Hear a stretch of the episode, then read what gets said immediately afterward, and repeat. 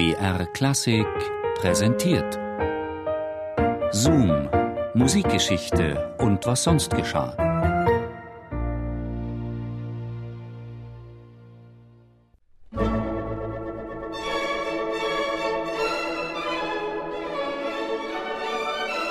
Großer Häuptling, wir haben einander geschworen, unsere Tomahawks zu tauschen.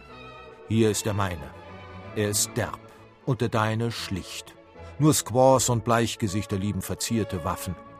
Und wenn der große Geist uns in die ewigen Jagdgründe geschickt haben wird, mögen unsere Krieger, unsere Tomahawks, vereint an die Pforte des Hohen Rates hängen. Ein merkwürdiges Tauschgeschäft besiegelt eine seltsame Männerfreundschaft 1843 in Leipzig. Vom ersten Augenblick war ich hingerissen. Hector Berlioz ist entzückt von nächtlichen Hexentänzen auf dem Blocksberg, Geisterspuk und düsterem Druidenzauber. Ich neige sehr dazu, dieses Quasi-Oratorium als das vollendetste zu betrachten, was Mendelssohn bislang geschaffen hat. Er ist begeistert von der Walpurgisnachtkantate und auch etwas wehmütig nach dem Besuch einer Probe. Der Gewandhauskapellmeister hat ihn mit unerwarteter Herzlichkeit empfangen. Schließlich verschenkt Häuptling Mendelssohn großzügig sein Musikszepter an den Franzosen. Oh, sehr gern, unter der Bedingung, dass Sie mir den Ihren schicken. Berlioz nimmt den Taktstock, mit dem Mendelssohn eben dirigiert hat. Oh, da werde ich Kupfer gegen Gold tauschen.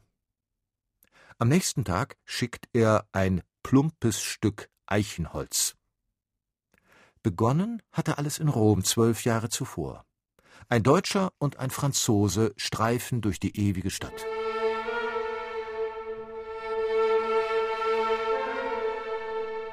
Italien, endlich in Italien. Felix Mendelssohn, 21 Jahre alt, bereist auf den Spuren Goethes das Land, wo die Zitronen blühen. Mir liegt das ganze unermessliche Rom wie eine Aufgabe zum Genießen vor, bemerkt der junge Deutsche und wandert durch die ewige Stadt. Kolosseum und Ruinen, der Petersdom, Santa Maria Maggiore, Villa Borghese. Ein protestantischer Pfarrer aus Preußen führt ihn. In dessen Wohnung treffen sich auch die Sänger der päpstlichen Kapelle zu Hausmusiken. Der junge Mendelssohn findet sie, 32 Herren im fortgeschrittenen Alter, allesamt fast ganz unmusikalisch.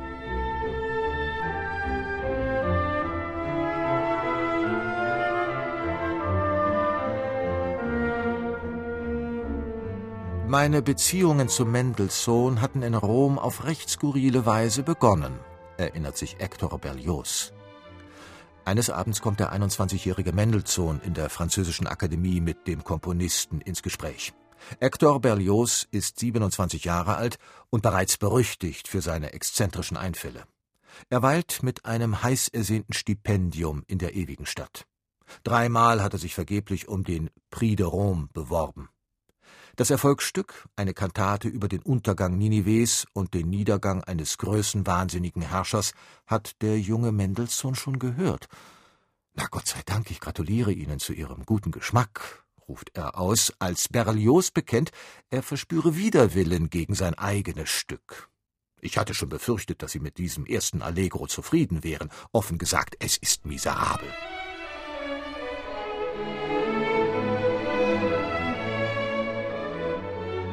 Von nun an treffen sie sich täglich. Die beiden reiten hoch zu Ross miteinander aus, fantasieren sich ein Scherzo nach Romeo und Juliette von Shakespeare zurecht.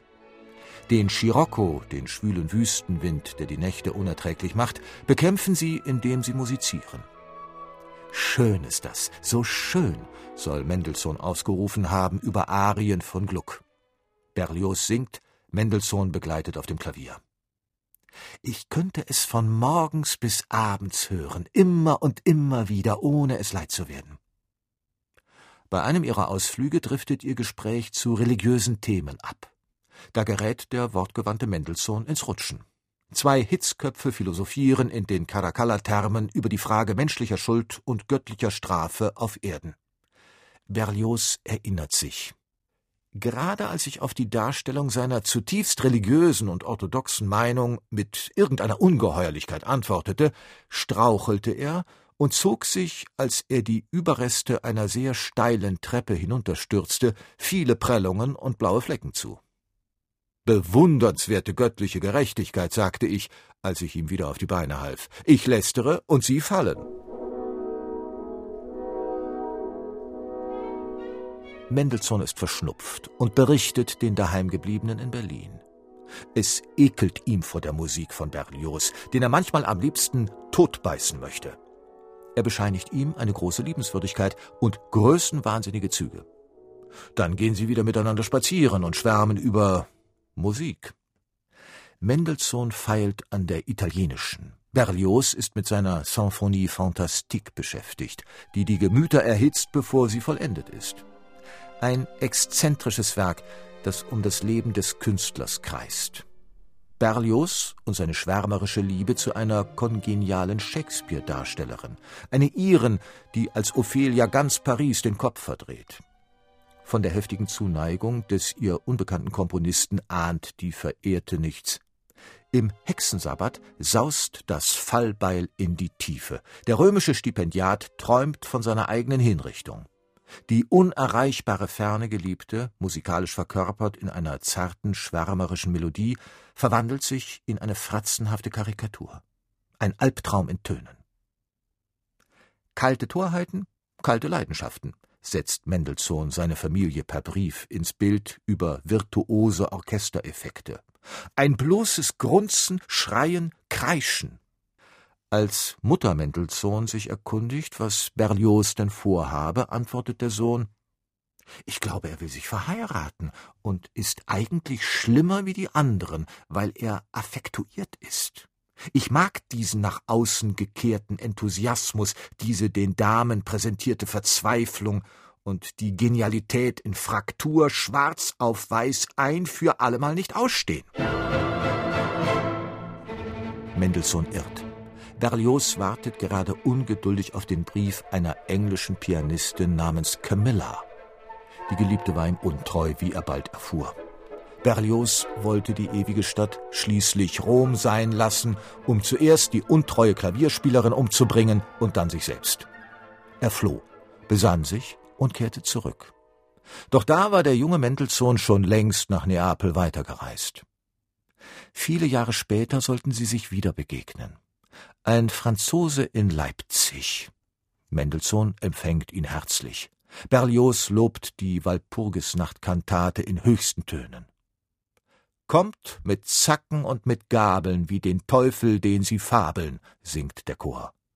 Der effektvoll instrumentierte Mitternachtsspuk auf dem Blocksberg erinnert manche Hörer ausgerechnet an den Hexensabbat der Symphonie Fantastique. Berlioz nimmt als Souvenir seiner Deutschlandreise einen Taktstock mit und einen Brief von Mendelssohn. Bienvenue in Deutschland. Lachen Sie nicht über mein erbärmliches Französisch, wie Sie es in Rom taten, aber bleiben Sie weiterhin mein guter Freund, wie Sie es damals waren und wie ich immer sein werde.